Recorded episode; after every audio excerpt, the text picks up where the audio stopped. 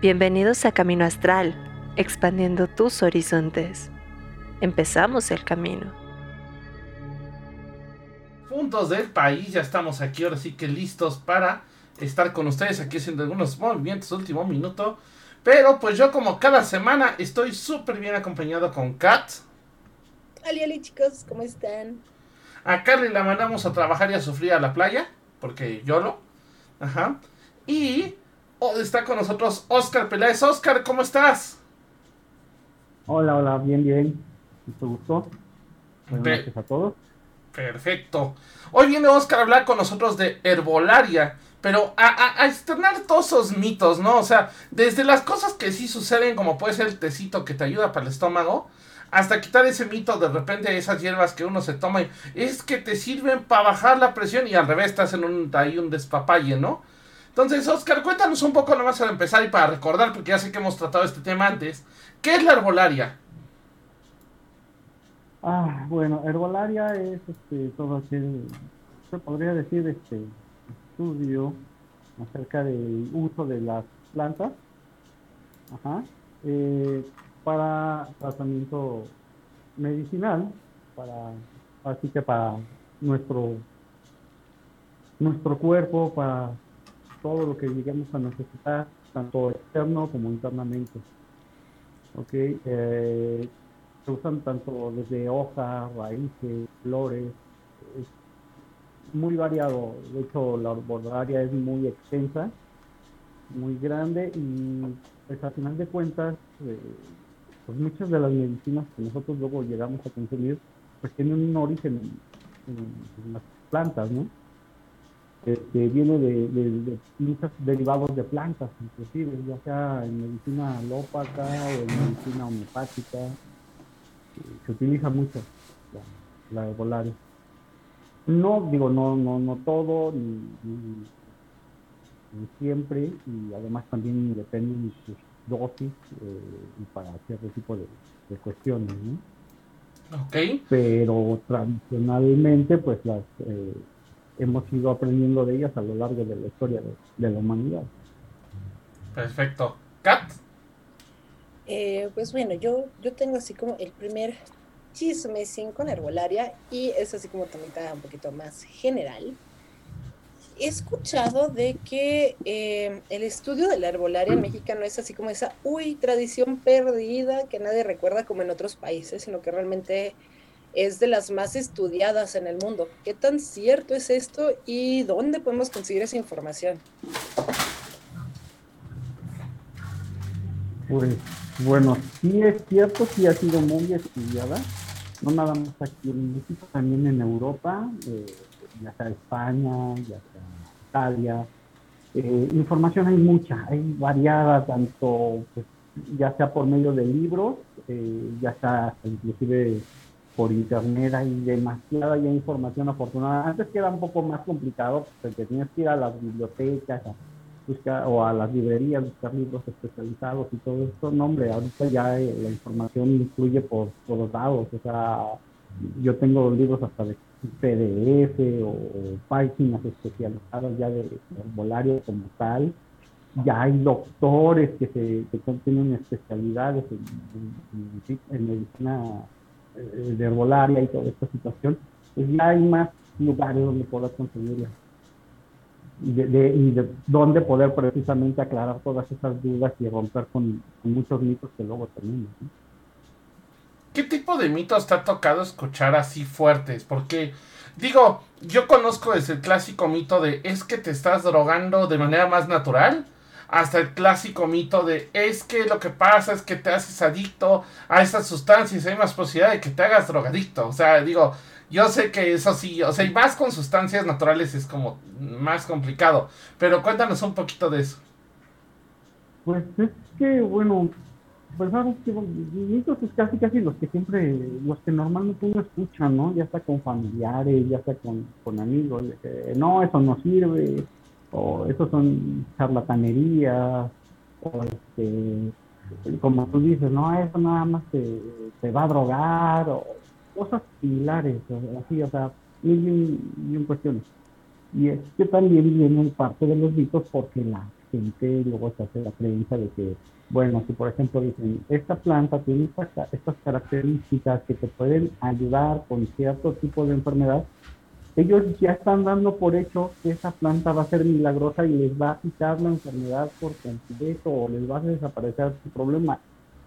Y no, no se trata de eso, se trata de que la planta va a ayudar de cierta manera para ir este, mejorando, dando una mejor calidad de vida, en algunos casos sí, para cierto tipo de, de síntomas, cierto tipo de enfermedades, pero también se acompaña con un tratamiento que nos va a dar también un médico, o sea, no es solamente de la planta por sí sola, también, también depende de, de nuestros hábitos de, alimentación, nuestros hábitos de, de, vicios también, o sea, todo ese tipo de cuestiones también son las que determinan, ¿no?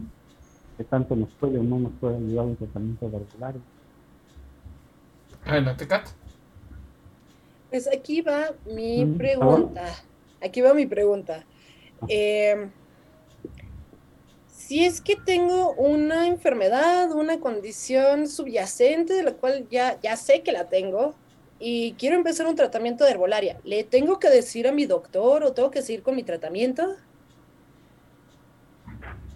Bueno, en este caso este, se pueden llevar de la mano tanto el tratamiento de alopático, el del doctor, como el tratamiento de herbolaria, pero sí siempre es recomendable comentarlo con tu doctor. Oiga, ¿sabe que Independientemente de lo que usted me está mandando, está muy bien, pero yo lo quiero, este, ¿cómo se llama? Eh, lo quiero también llevar con esta herbolaria, me han recomendado esto, así, así. ¿Por qué? Porque también tenemos que cuidar las dosis, en cuanto a herbolaria también se deben de cuidar las dosis de lo que se va a consumir porque no porque sean plantas no quiere decir que no tengan un nivel de toxicidad, al igual que las pastillas, también las pastillas tienen un nivel de toxicidad, todo depende de la cantidad que se tome uno. Entonces, eh, lo recomendable sí es siempre comentarle a nuestro médico que vamos a llevar alternadamente este, un, este, un, tratamiento herbolario para que él también considere esa, esa situación y vea que los posibles efectos secundarios que se pudiera llegar a tener, porque luego hay que hay cuestiones que ciertas eh, características de cierta planta pueden llegar a contrastar con algún tipo de medicamento y lejos de sentirnos bien, nos vamos a sentir pésimamente. Entonces, sí, está. ahora sí, aquí la cuestión es que va a venir el criterio del médico. Hay médicos que todavía son muy aferrados a la es la mejor y todo.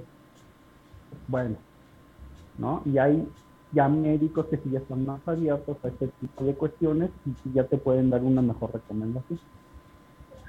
Ok, Kat.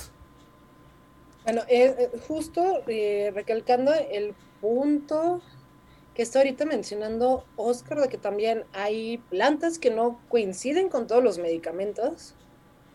Sé de dos casos. uno es, por ejemplo, si tienes problemas de coagulación, más bien que estás coagulando de más, dependiendo de la medicina que estás tomando, se te va a recomendar que no comas algunas plantas como por ejemplo la espinaca, ¿no? Exacto, anticoagulante.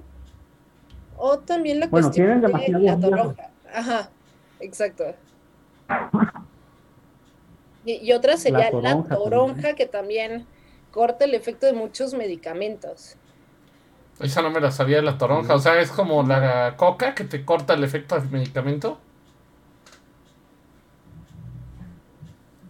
¿La coca te corta el efecto del medicamento? Hay un rumor, de ese no sé si sea real, que la gente que luego toma refresco, o sea, que toma, por ejemplo, medicinas con refresco, que la Coca-Cola te corta ciertos efectos de la medicina. Digo, no sé, es un mito que he oído por años. ahí ahí la cuestión puede ser que sí puede eh, tener un efecto contrastante con el medicamento, pero es más por el exceso de azúcar que contiene la Coca-Cola. Mm, ok, ok, ok. En, el caso de la toronja es porque eh, la toronja ayuda a no metabolizar algunos tipos de medicamentos. Ok. Entonces evita que, lo metabolices. Coca-Cola, el refresco, porque acá ya me están reclamando que si estoy sacando mis adicciones. Es que sí se escuchó Sí, así como con la coca y estamos hablando de plantas. así. Ajá. Bueno, la coca es una planta. Ajá, yo también me quedé O, o sea, sí, no, por eso mi pregunta fue de ¿qué tipo de coca? La coca de refresco. La- Por favor, ah, coca. sí, porque la coca de planta sí tiene otro, otra, otro efecto, sí también este, un tanto analgésico, también estimulante, este, pero, pero sí también por eso me quedé así. ¿qué pasó? Oh, Pero luego lo digo de mal pensados. medicamentos que eh, si, si vas a usar un producto derivado de la planta de coca, no lo mezcles con eh, medicamentos, sobre todo condiciones cardíacas o estimulantes del corazón. Sí, Porque Yo- recordemos, antes de ser droga, droga, eh, las hojas de la coca sí se usaban tanto en medicina tradicional como para dar energía. O sea, De no, hecho- no estoy yendo a cuestiones de eh, drogas, sino la, el lado de herbolaria. De hecho, el Machu Picchu todavía se usa. A mi hermano le tocó que le dieran té de coca y que le dieran eh, coca para masticar en el este antes de subir a Machu Picchu por la presión, por los cambios de para presión. aguantar la presión. ¿Y cómo demonios le hizo? Nunca lo sabré. Pero trajo té de coca de allá y lo sé cómo demonios no lo agarraron en el aeropuerto. Pero Es que el té de coca, Ajá. la hoja, el, los té de coca no tienen ningún problema, son, pueden pasar comúnmente como si tú pasaras café. Ok. Te digo porque yo incluso aquí, ah, incluso aquí en Mipo, con las, eh, las ferias estas de, las que había en el centro estas de la amistad, algo Ah, así. de que las culturas amigas. Esas, esas. Las culturas amigas, ese, yo llegué a comprar sobres de hoja de coca. Y yo co- comprobé la hoja de coca para ver cómo el efecto que se sentía precisamente al masticar la hoja por lo que había leído, ¿no? De, toda esta cultura inca y toda esta cuestión. Y sí, realmente es estimulante. Sientes un ligero adorme- adormecimiento sí, en la lengua pero sí, mientras tú la masticas es, es muy estimulante, sí te ayuda precisamente con trabajos pesados, con cansancio, toda esta cuestión. Claro, no te, no te coloca o te pone en un sentido tan, tan disparado como cuando ya la procesan con mil y un químicos y porquería, pero ya lo con- conoces de manera natural. Y también el qué. Sí te ayuda, tienes un día muy cansado y todo, eh, das tu tecito de, de, de coca y ya, si venías con mucho dolor muscular y todo eso, te relaja todo. O sea, te ayuda a quitar esa tensión muscular. Ok. De hecho, otra plantita que eh, luego también se demoniza mucho en estas cuestiones, termina siendo la planta como de la amapola. Ya- Ya sabemos que sí, se Ah, pueden sí. sacar drogas de la amapola, pero también muchos medicamentos y remedios naturales. La amapola se usa mucho para dolor y también eh, te ayuda a bajar la frecuencia respiratoria porque relaja precisamente los pulmones. Entonces se usa para cuestiones de morfina, eh, el tramadol, todas esas cuestiones son derivados de la amapola.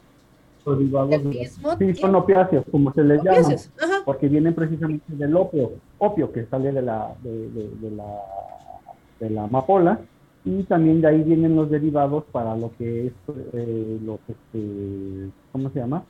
Los medicamentos que se utilizan para anestesia. Y también son muy Ah, sí. buenos eh, las semillas para cuando tienes Ah, sí. tos. Y las semillas lo puedes conseguir en Sí, repostería porque es también eh, elemento de mucho- repostería. Sí, se usa mucho y es riquísimo el pan con amapola o los muffins con amapola. No tiene ningún efecto acá alucinógeno ni nada, sino es nada más con la semillita, pero que también, eh, pero puede haber ciertas formas. Si tienes una tos que no te está dejando dormir, en pequeñas cantidades te puede ayudar a, a calmar esa tos y que puedas descansar bien. Ok. Oigan, por acá Carly pregunta que cuáles son las plantas que deberíamos de tener cuidado cuando estamos tomando medicina. Bueno, eh, sobre todo algunos tés. Que, ah, bueno, ya hablábamos de la toronja, ¿no? Pero ¿qué, qué otras hierbas o tecitos? Que estos que ya saben que por todos lados se venden, ¿no? Mira, en general, la, la mayoría de las plantas siempre les debe de tener eh, un cierto respeto y nunca excederte en su consumo, más cuando estás tomando este medicamentos o cuando están en, en estado de embarazo o tienen este, algún cierto tipo de afectaciones cardíacas. Eh, siempre hay que consultarlo con el médico y este pero principalmente por ejemplo plantas que, que debes de tener cuidado en, el consumo o en el exceso pues viene siendo desde por ejemplo eh, este, ¿cómo se llama? el epazote el epazote, eso, eso lo había ido, ajá. Sí, sí, sí. Eh, puede ser el, el epazote, el, este, el este que se le pone al pozole, se me fue ahorita el nombre. El orégano, orégano ajá. Orégano, orégano también. Este, incluso en exceso también la manzanilla, el anís, el anís, este, la semilla de anís también. Ah, es moscada moscada, ajenjo, este, la menta inclusive puede, puede tener ciertas reacciones, eh, cúrcuma, este, hay, hay varias, hay varias. Ok. Oye, ¿cuál dirías tú que es la hierba, por ejemplo, yo he oído mucho, por ejemplo, las cualidades eh, curativas de la, de la marihuana, por ejemplo, ¿no? Que de hecho, bueno, yo he visto cómo se curan algunas personas con ella. O sea, tampoco es como que te la pasas fumando, sino incluso a, incluso a modo de pomada. Y no me refiero a la pomada que ven en el metro, sino a modo como de una compresa, por ejemplo. Eh, sé que es muy útil. Pero, por ejemplo, ¿en dónde se puede usar de manera más funcional o, de qué manera se puede eh, usar de manera bien la marihuana para este tipo de cosas? Ok.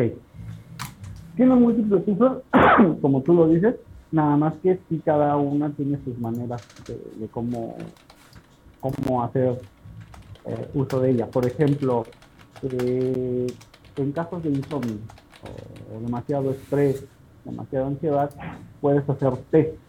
No necesitas eh, los cogollos, que es la parte que contiene la mayor cantidad de THC o alucinógeno, por así decirlo, sino para los tés con el simple hecho de usar las puras hojas, claro, lavadas y todo esto limpias, calientas tu agua y dejas que esté a punto de ebullición, ya que esté en ebullición, apagas y dejas tu, hojita de, marihuana o incluso la misma raíz la puedes utilizar y las dejas unos 5 o 10 minutos y con eso tu, tu, casita de, té de marihuana con un, poco de miel.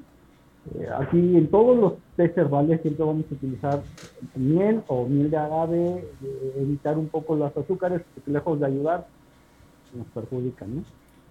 Entonces con un poquito de miel y, con eso, mira, te, te, tranquiliza. Incluso ese té de, de, hoja de marihuana, si es para, por ejemplo, insomnio, le puedes poner una florecita de, lavanda y queda perfecto. Perfecto. También para la migraña es, es una para La A mí para la migraña me funcionaba la marihuana, un poquito de marihuana untada en las sienes, me ayudaba bastante para, Ahí, en, por ejemplo, cuando lo pones aquí, entonces la marihuana es recomendable usarla con tintura, en tintura, que es un preparado en alcohol. Ajá, un poco de tintura y también la puedes combinar con otras plantas ahí para que te den mejor efecto. Y sí, como dices, sí, en una 100 y también te relaja, ¿no? Este, por este, eh, para dolores musculares, ya ves que eso se ha visto, o reumatismo, también son tratados, haces tus preparados en alcohol pero eh, para que ahí penetre realmente bien el alcohol y la marihuana y si tienes que usar cogollo, este, ahí lo recomendable es un poco de, este, de este, alcanfor para que te ayude el poro y penetre bien en tu piel. Alcanfor. Ese nada más va a ser uso externo. Alcanfor. Ese nada más va a ser para uso externo. ¿Ok? okay. Eh, y luego yo he hecho pomada eh, las combino con caléndula, con un poco de miel de abeja, cera de abeja, y marihuana y las hago mis pomadas para quemaduras, raspones y también y son muy muy muy efectivas para desinflamar, todo esto es muy efectivo. Ok. Por acá, eh, Carly pregunta, dice, si, dice, dice que la planta energéticamente empieza a cerrarse y deja de tener... no, no, no, empieza antes su pregunta. Ah, sí, Oigan, yo tengo una pregunta. He escuchado que muchas plantas que eran sagradas en su momento y se hacían desde actos ritualísticos, pero ahora ya pueden pasar como drogas o que dejaron de tener esa función ritual, como el tabaco, la marihuana, la amapola eh, y ahora el peyote, se están sobreexplotando y justo creo que ya no tienen ese mismo respeto a la planta. Se dice que la planta energéticamente empieza a cerrarse y deja de tener el efecto y función que tenía en el inicio. ¿Qué piensan de eso? Bueno. Te dejo pensando. pues en lo personal, siempre, este, al final de cuentas, todas las, eh, hemos llegado a veces a usar de una u otro tipo de, de plantas en algún momento. Eh, aquí no es, si bien sí tiene que ver tanto la explotación de, de, estas plantas, pero también tiene que ver la disposición de uno y qué tanto uno, ya hablando en la cuestión energética, qué tanto uno este, se comunique con, con esa planta. Al final de cuentas todo es parte de la naturaleza. Yo eh, precisamente a esa planta la trato con su debido respeto y, le estoy diciendo para qué la necesito, pues no, eh, la planta te va a dar sus propiedades y te va a entregar lo, lo, que lo que tú requieres y lo que tú necesitas. Si lo haces de una manera descontrolada o, a, lo tonto, pues simplemente no, no vas a obtener lo que supuestamente tú quieres. Ok. Tengo una preguntita. Al final de cuentas tienes que una conexión también. Okay. Tengo una preguntita y se está yendo también a algo que se ha vuelto como muy popular en los últimos 10, 12 años, que es hablar de los superfoods, de nuestras super comidas. Y dentro de eso, una de esas plantitas que todo el mundo dice que te cura absolutamente todo y lo tienes que comer para hacer la cosa más saludable. y tómatelo en pastillas y tómatelo en polvito y hazte un licuado. Y no estoy hablando de la cúrcuma. Mm, la cúrcuma. Ok. Si bien si la cúrcuma tiene sus propiedades, son muy buenas, una de sus propiedades es antibacteriana, este, también pues ayuda en la cuestión de la digestión, ¿sí? en cuestiones, muchos precisamente lo están usando para adelgazar y todas estas cuestiones, le están dando un papel de, planta milagro, bueno, es una raíz eh, milagrosa y maravillosa, pero también tiene partes delicadas. ¿Cuáles son? Eh, la ingesta normal de cúrcuma no puede quedar de un gramo al día, porque si no también tiene efectos secundarios y nos puede causar vómitos, náuseas, distensión abdominal, este, y mil y otros efectos contrarios a lo que te puede, te puede ayudar. Y lejos de beneficiarte te va a causar ese es el problema, que luego es, ahí la parte delicada de cualquier uso de cualquier planta. Saber cuál es la dosis adecuada, cuánto tiempo, porque tampoco es, es toda la vida, no, porque también necesitamos que nuestro cuerpo también se vaya depurando. Si bien eh, la cúrcuma también ayuda a la limpieza del hígado, pues también es nada más por un cierto periodo, ¿ok? Porque si no también se, uno se intoxica con, con la ingesta constante sí, sí la cúrcuma sí puede ayudar al metabolismo precisamente acelerarlo un poco y de hecho se combina eh, con jengibre y con canela, ¿no? Eh, ya sea en infusiones o con la dichosa leche dorada que le llaman. Pero volvemos a lo mismo, todo es dependiendo de las cantidades. hay que saber las cantidades para no causarnos un efecto secundario y lejos de ayudarnos nos vaya a terminar perjudicando. Ok. Oye, ¿cómo puedo o dónde puedo consultar, por ejemplo, algunas cantidades? O sea, por lo menos para no excederme, ¿no? Porque mucha gente de repente es así como, sí, entre más hierbita leches, pues mejor, ¿no? Y eso es un error. Entonces, ¿cómo, cómo o dónde puedo consultar eso? Hay varios, eh, ya hay libros, ahorita no tengo títulos, pero inclusive este, en internet puedes encontrar, cuando buscas así a tratamiento con cierto tipo de planta. Ya hay páginas especializadas que ya te van indicando las cantidades en gramos, ¿ok? Por ejemplo, te, voy a decir, en el caso de la cúrcuma, no, digo, no es excede de una cantidad más allá de un gramo diría, y para, para o sea, personas mayores de 15 años, ¿no? No, no menores. En el caso del jengibre, pues van dosis desde un gramo y van para abajo las, las dosis, ¿no? Sino ponle un gramo por mucho y ahí van 750 miligramos, medio gramo, 250 miligramos y así. O sea, en la mayoría de las plantas no te van a exceder de un gramo y medio. La cantidad que vas a usar. Ok. Ahora, la pregunta del millón. Y es una pregunta que he ido hasta el cansancio. ¿Hierba seca o hierba fresca? Porque yo también he oído mucho de que es que da unas propiedades está seca y otras si tiene, este, si la acabas de recoger y casi casi la aventaste de la tierra al, caldero, ¿qué pasa con eso? Es, es, igual, digo, pues al final de cuentas, lo que tiene la hierba seca es que se conserva durante más tiempo, pero sigue guardando sus propiedades. Todo depende también del cuidado de, almacenamiento de tu hierba seca. Este, pero igual este, con, la, con la hierba fresca también se puede. Sí, en el caso de la hierba seca se llegan a potencializar un poco más los efectos, eso sí. Pero este, en cuanto a cantidades, es igual, a menos de que fueras a hacer, no sé, pinturas, bueno, sí, ahí lo recomendable es que uses hierba seca. Ahora, si vas a usar, fueras a usar eh, hierba fresca, pues tienes que aumentar la cantidad, ¿no? por las características. Pero en infusiones puedes hacerlo con hierba fresca o con hierba seca, no hay ningún problema. Nada más es la, el cómo se potencializa el, el, perfume en este caso. Ok. Kat. ¿Podemos hablar un poquito sobre la lavanda? Porque he visto que todo el mundo dice, no, pues es que me compré mi plantita de lavanda, pero no saben que hay diferentes tipos de lavanda y demás. Sí, aparte no falta el que sale con que nada más conozco el del suavizante. Entonces. No, y es que sí, precisamente hay varios tipos y luego muchas veces me ha tocado que incluso que yo luego voy y compro un poco de lavanda en el mercado y me quieren vender este salvia por lavanda y es así como que no, espérate, como tiene el mismo colorcito, pues luego la gente se va, termina comprando salvia y, se la venden por la banda, ¿no?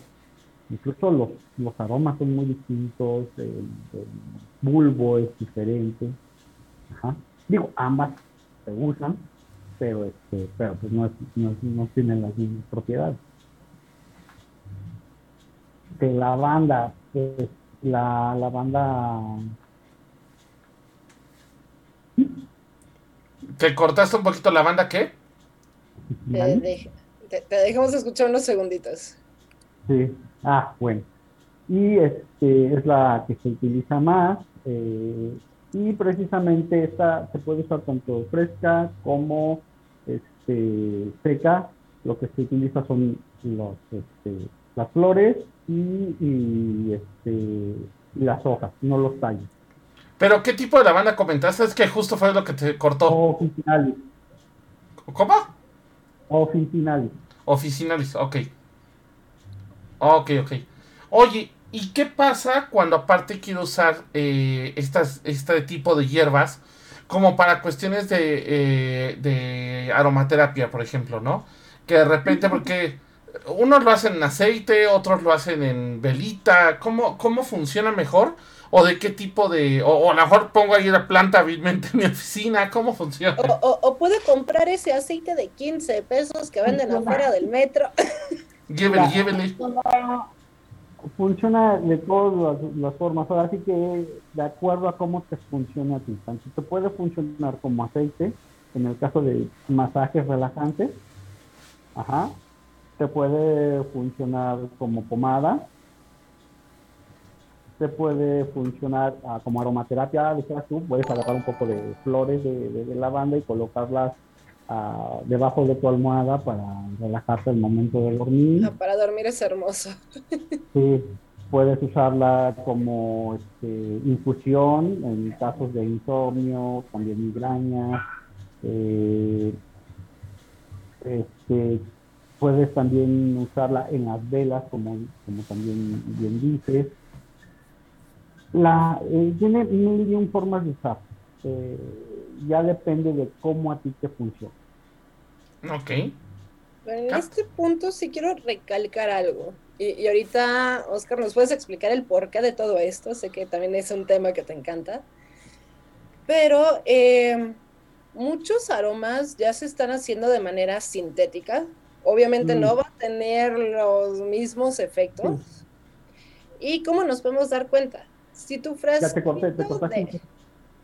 Ah, ok. Eh, que no van a tener los mismos efectos si son sintéticos a que si son naturales. ¿Y cómo vamos a saber? Si tu frasquito te está costando 15 pesos, te juro que nunca tuvo nada que ver con una planta. Si un frasquito te está saliendo en 500 pesos, probablemente sí sea natural. Y Oscar, ¿nos podrías explicar por qué pasa esto? Para que la gente entienda por qué ese valor de, de los aceites naturales.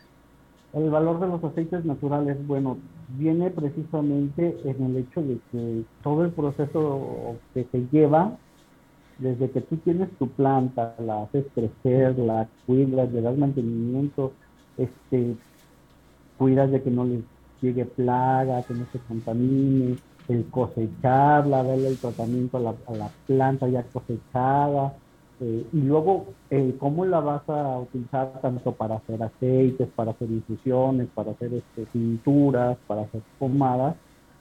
Toda esta cuestión lleva, todos sus procesos que llevan sí son bastante laboriosos, bastante, que requieren su tiempo, que requieren su paciencia y que, vamos, siempre uno le va imprimiendo este, esa intención de, de que sirvan, de que lleven a, buen fin, ¿no? Y es, y es, es todo, todo, todo un arte, como dices tú, y de ahí es que viene todo ese costo, ¿no? que implica el costo de todo esto. Todo lo que va detrás de hacerlo de manera natural a algo sintético, que sí muy, muy ah, eh, se, percibe mucho, muy fácilmente cuando es algo sintético o cuando es algo natural. Y obvio, no, no, nunca se va a comparar. Ok. Entonces, tiene, tiene ahí su, su porqué, es, es, el costo de todo eso. Inclusive, cuando tú tienes que hacer eh, concentrados, eh, aceites esenciales, que es lo más caro que vas a encontrar, hacer un aceite esencial es todo un, complejo, es complejo hacerlo porque necesitas una gran cantidad de, la flor, de la planta como tal, para que te alcancen a salir unos 10 mililitros de, aceite esencial de esa planta. Entonces, imagínate.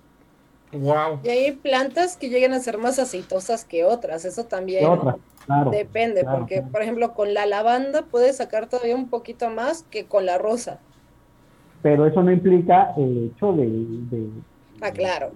Sí. Llevan. Sí, exacto. La lavanda es mucho más aromática. Una lavanda, una lavanda tal cual es demasiado aromática y muy aceitosa. Y sí te puede dar más que, por ejemplo, la, las rosas. Yo tengo ahí una pintura de pétalos de rosa que pues realmente un montonzote de pétalos de rosas así mezclados, tanto rojas, rosas, blancas, todo y apenas si se me dio alcanza a oler un perfume. A comparación de cuando hice una pintura de lavanda, nada más era de que la destapaba y, me inundaba toda la habitación. Ok.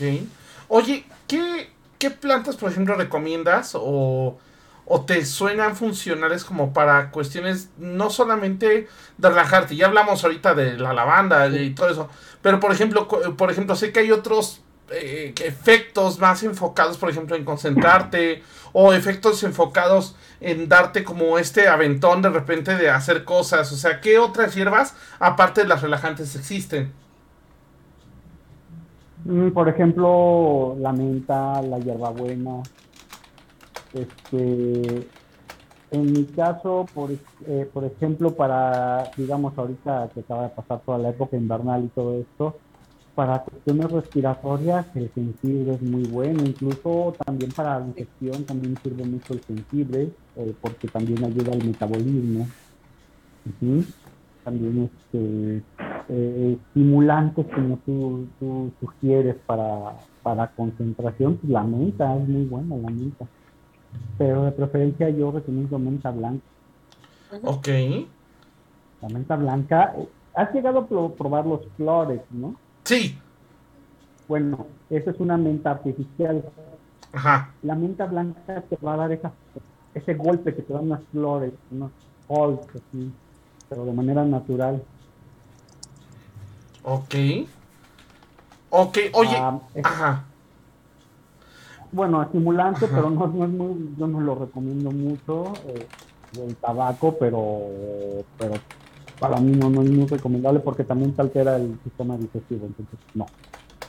Y yo llegué a, probar en algún tiempo el tabaco el saboreado, el que pones en la sencilla, que súper despierta, este, pero, pero no, no, no, a la larga sí te, llega a causarte problemas. Ok. Oye, y por ejemplo, eh, digo, a mí me llega a pasar que hay hierbas que me son muy fuertes. Por ejemplo, a mí la menta me gusta, pero cuando es una menta muy suave. Y de repente hay unas que, o sea, casi, casi ya te lo estás metiendo en la boca, ya te incendió toda la boca, ¿no? Entonces, ¿qué pasa o cuál es, este, como la manera de hacer que quede como más, eh, como, como que no sea tan agresiva o, en su defecto, de si hay alguna manera como de prepararla para que sea como más llevadera? No, ahí en todo caso tienes que fijarte qué tipo de menta, porque por ejemplo es lo que te digo, eh, la menta blanca es esa la que tú dices que tantito te la pones y ya te está dando el, golpe, ¿no? A diferencia de la otro tipo de menta que te encuentras comúnmente en los tianguis, en los mercados, es más suave.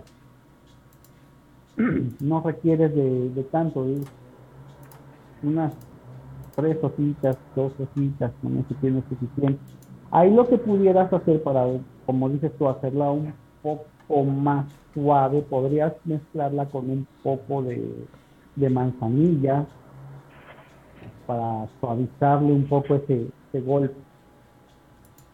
Ok. Y ahora, ah, dale, dale, dale. No, no, no, termina tu pregunta. Eh, ok, para, pero ahí estás ya mezclando. No, tanto, tan, o sea, tenerla pura es lo que te va a hacer el trancazo, por decirlo de alguna manera, ¿no? Este trancazo, yo me acuerdo, ¿no te acuerdas una marca de chicles que había antes que le salía hasta humo por la nariz? O sea. Ah, unos no sé qué madre. Ajá. Sí, una cosa y aparte eran horribles. Pero, pero sí que tenías esta cuestión de que decías, ay, es que sí me quemó toda la nariz. Sí, no, ahí, pues, usar lo menos, si ves que es muy fuerte, sí, lo menos posible. O sea, si tú, por ejemplo, dices con una rama está muy fuerte o tres hojas está muy fuerte, ponle una. Ok. De otra manera le puedes disminuir, te digo, al, al tu, tu, infusión, pues un poco de miel. Ah, ok, eso, eso sí no me lo esperaba. Y aparte con miel sabe riquísimo. Miel de abeja o miel de agave, cualquiera de los dos, te funciona perfecto. Perfecto.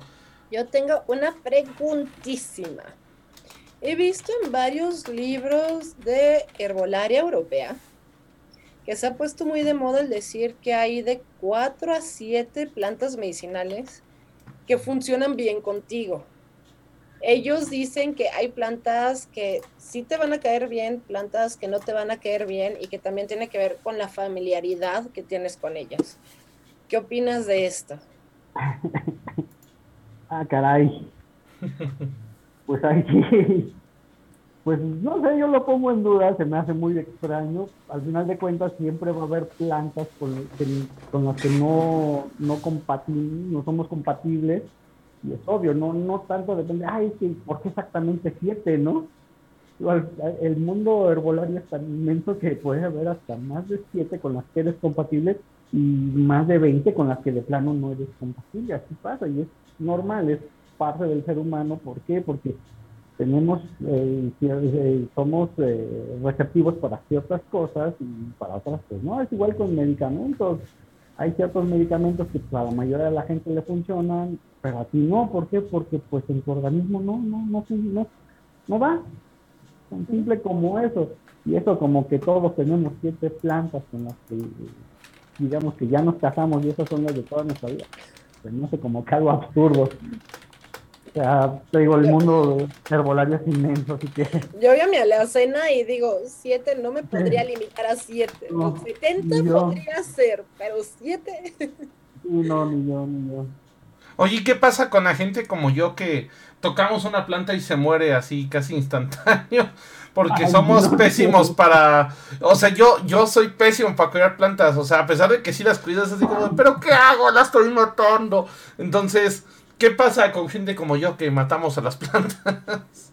Bueno, yo creo que ahí lo que primero hay que hacer es ir conociendo las plantas que queremos tener o las que pensamos cuidar para saber cuáles son sus cuidados, cuál, eh, qué tipo de luz necesitan, qué, tipo de, de, riego requiere, este, si necesita algún tipo de fertilizante, los cuidados básicos que debe tener la planta, porque no es tanto que uno las toque, sino que uno, para no las conoce, que hay veces, pues nosotros a veces tenemos sucias las manos con algo que le pueda hacer daño a la planta y no lo sabemos. Llegamos, la tocamos, o tenemos algo en la casa que les afecta y no lo sabemos, y eso es lo que hace que realmente no se dure la planta. O qué tal si tu planta necesita ser de mucho sol y tú la pones eh, eh, eh, en un lugar donde no le llega totalmente el sol, ¿no? O si te excediste en el riego, le haces que se pudra la raíz, o, o lo olvidaste. Entonces, el simple hecho hasta de hablarles a las plantas también les ayuda. Ok. ¿no? Ok, Cat. Parece tengo, tengo una, una pregunta que me han hecho tantas veces, sobre todo eh, hablando de herbolaria, cuando con personas que quieren empezar dicen, es que eh, quiero aprender herbolaria, pero yo soy las que mata cualquier planta que tengo en la casa. ¿Necesito poder mantener una planta viva para estudiar herbolaria? No, La pedradaja, sí. No, no lo digo por ti, es pregunta común. O sea, ¿puedo, ¿puedo tomar el curso si asesino plantas? Si soy como Genghis Khan. No, no, mira, es que al final de cuentas no necesitas, para estudiar la herbolaria no necesitas tener todo aquí un invernadero en tu casa, ni nada, por decirlo, o sea, con que tú sepas cómo utilizar las plantas, puedes irte al mercado, al tianguis, comprarte tu racimo de, tu hierba que necesitas, colgarla para que se ponga a secar y tener tus frasquitos con tus preparados, etiquetarlos y todo. Y con eso es suficiente, o sea, no necesitas tener mil plantas en tu casa para sentirte que realmente eres herbolario. Yo, no soy la mejor cuidando plantas, también por eso lo digo, pero dame las plantas para secarlas, o ya secas y te hago maravillas. Cuidarlas no es mi fuerte, para eso. Sí, yo también las seco de volada, me quedan súper bien pulverizadas, padrísimo, pero, pero ya que estén muertitas, porque si no, no. Sí, no, o sea, no, no, no necesito que tener aquí las mil más secas, no, no necesariamente igual que al que se le dan y al que le le retoñan maravillosamente. Qué padre, qué bonito. Mi admiración, pero no necesitas tener las plantas aquí vivas para sentirte que realmente eres herbolario que vas a aprender herbolaria.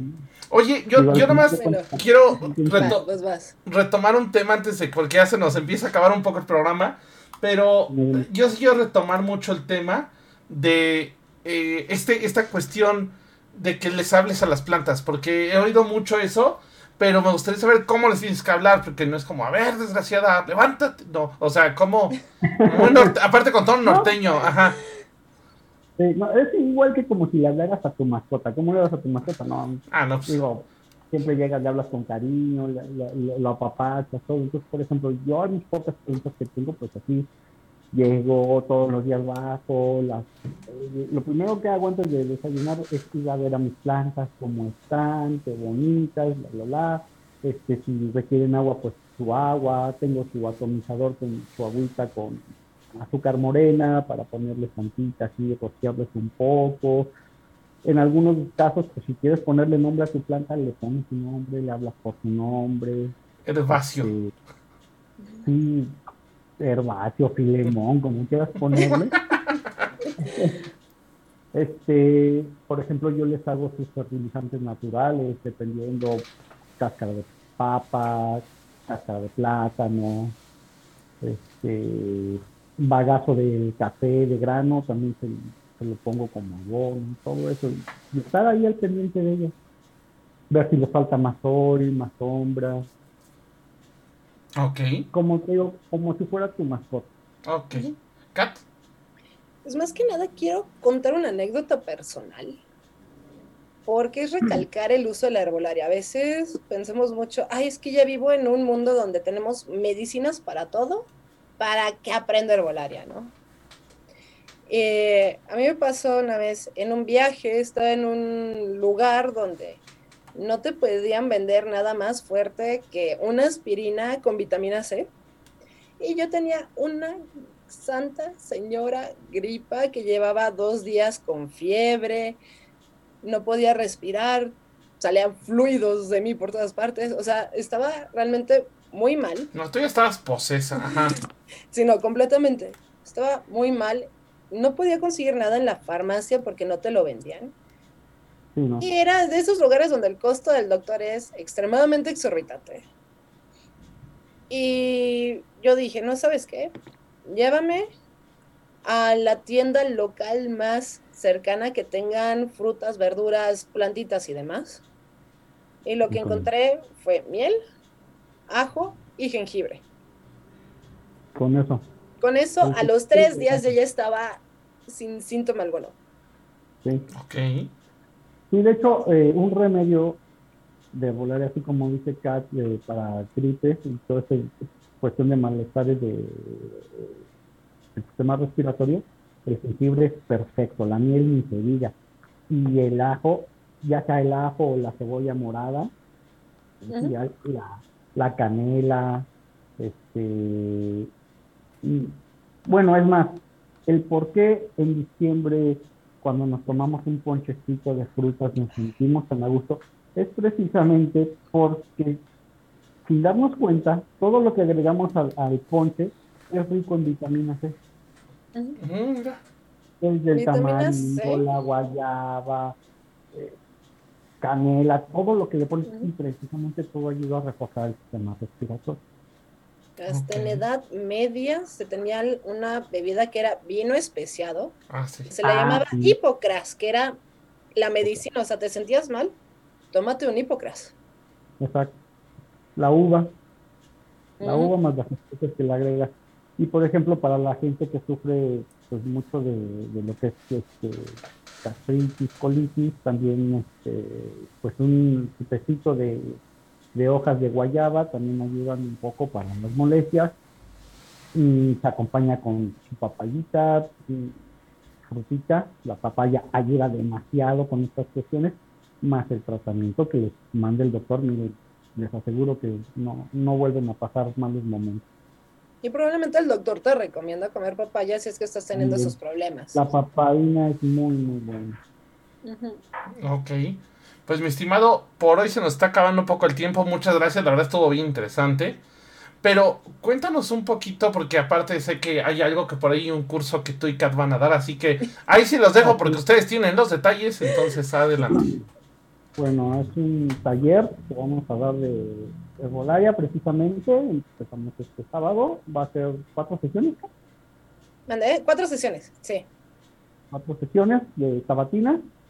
Y este, ya acá tienen información de los horarios y todo lo demás.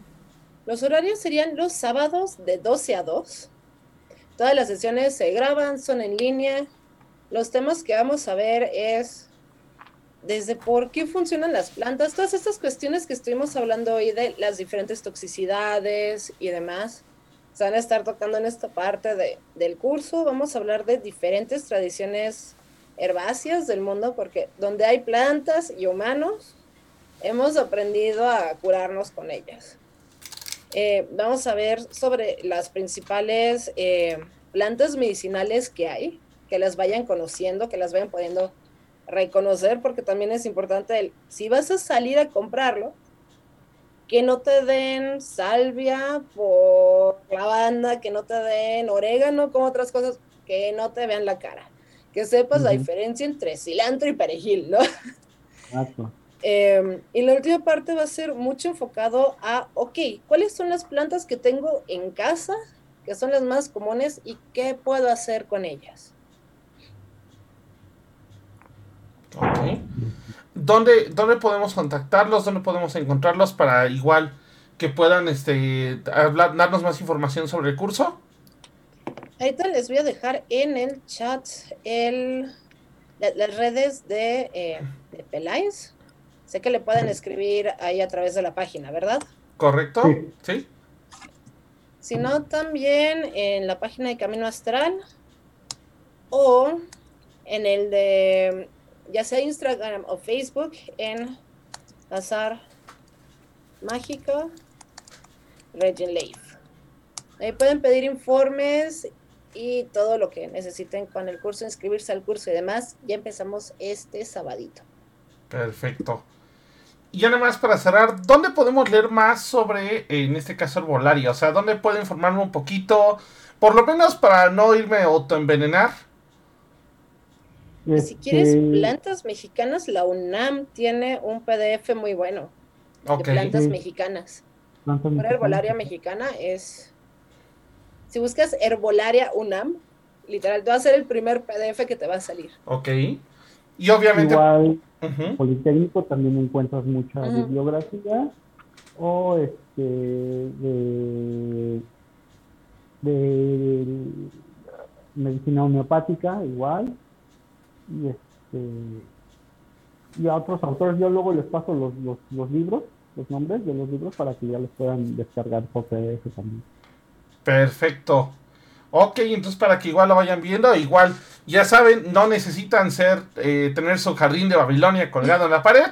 Simplemente, tampoco hay bronca si las matan, de hecho en algún punto las van a tener que cortar, entonces nada más para que aprendan a diferenciarlas y aprendan a ver cómo funcionan realmente, ¿no? Y no se vayan a hacer la autosuicidación ahí horriblemente digo, ya, ya si les gusta el primer curso, nos podemos aventar un segundo ya más avanzado con aceites, tinturas y otras cositas interesantes. Perfecto. Pero, pero ya, ya que tengan como las bases de, de qué estamos Sí, primero vamos a ver de qué estamos hablando, de qué rayos estamos hablando. Excelente. Ok. Kat, mañana qué tendremos en Bloques del Caldero, porque aparte por ahí anda la invitada dando vueltas, cuéntame. Bueno, voy a tener a una queridísima hermanita de invitada a esta Ale Lovegood, que también es un as en, el, en, las lecturas de runas, en el trabajo con runas. Entonces vamos a hablar de eso el día de mañana. Perfecto. Vamos a hablar de nuestras preciosas runas, qué hacemos con ellas y todo eso. Perfecto. Y Kat, por último, ¿qué tenemos la próxima semana? Porque la próxima semana hay un tema que, híjole, a mí yo tengo mucha curiosidad de ese tema, la verdad. Kat. Uf, vamos a tener una gran invitada, Shanti, que nos va a venir a hablar sobre el culto a María Magdalena, pero visto desde toda esa cuestión pagana, o sea, alejándolo también de la cuestión judeocristiana, todas las cuestiones paganas de María Magdalena y también de Jesucristo. Entonces, así es. Y, interesantísimo ese tema. Y ojo, ¿eh? porque hay mucho que ya hemos visto, incluso hay libros o novelas como eh, Las Nieblas de Avalon, que por ahí hablan de esta, de esta diosa que evoluciona a ser María Magdalena. Entonces... La cuestión es muy fuerte en Glastonbury.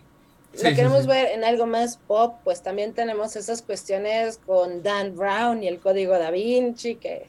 Ah, sí, bueno, no, bueno, pero eso ya es otra historia. Aparte, bueno, hasta ahí creo que tour turístico en Francia de, de, de Dan Brown, ¿no? O sea, a ese nivel lo han explotado. Pero bueno, hay, ahora, tras esta historia de Dan Brown, que es muy buena, no le quitamos el crédito como una ficción, pero hay algo detrás de esto que realmente sí va por ahí. Y aparte es un tema, eh, no difícil, pero sí es un tema que muchos ha hablado y poco se sabe, o muchos ha hablado y poco ha salido a la luz, entre comillas, ¿no? Entonces, literal, para que podamos empezar a trabajar con este tipo de cosas. Entonces, próxima semana para que lo vean. Por nuestra parte, de hoy sería todo. Muchísimas gracias, Oscar, por estar aquí con nosotros. Vámonos de volada con saludos astrales, Kat. Saludos a todas las personas que nos estuvieron siguiendo en el programa el día de hoy. También un saludo grandísimo mis papis. Eh, Ale, qué bueno tenerte por aquí y estoy emocionadísima con el programa de mañana. Y Oscar, Peque, muchísimas gracias por estar aquí y ya sabes que siempre son bien divertidas nuestras patoaventuras juntos. Entonces, muchas, muchas gracias por estar aquí y por hacer este curso conmigo. Perfecto. Creo que estás muteado, Oscar. Eh, estás muteado, no te podemos escuchar. sí, nosotros ya te íbamos a hablar así de, ¿qué? ¿qué? No, pues muchas gracias a ustedes por invitarme. Espero pues haya sido eh, agradable este programa esta noche, les haya servido y bueno, pues eh, con esto que les haya quedado el interés por seguir aprendiendo, por seguir buscando y que está al taller y, eh, y, pues nada. Oscar, saludos astrales de una vez. Pues saludos a a todos los que nos estén escuchando y si hay algún amigo conocido, pues envíen saludos. No tengo un saludo en particular, así que. Perfecto. Yo acá aprovecho para saludar a Jos Freya. Muchísimas gracias por estar aquí en el programa. También a Taquito, que de paso aprovechar para felicitarla porque ayer fue su cumpleaños, igual cumpleaños de la Lisi. Así que un fuerte abrazo. A Carly, aunque, aunque ahora anda de, sufriendo en la playa igual con Itan, sufran mucho, por favor. Este, y bueno, a mis papás también que siempre nos están escuchando, muchísimas gracias. Y bueno, por nuestra parte, el día de hoy sería todo. Esto fue Camino Astral. Recuerden que nos pueden escuchar en Spotify, en Evox, en YouTube y en ocho plataformas más que a este paso jamás aprenderé. Entonces, muchísimas gracias. Nos vemos el próximo programa. Bye bye. Por hoy hemos terminado. Pero recuerda que la próxima semana podrás escucharnos en nuestra fanpage vía Facebook Live. Camino Astral, expandiendo tus horizontes.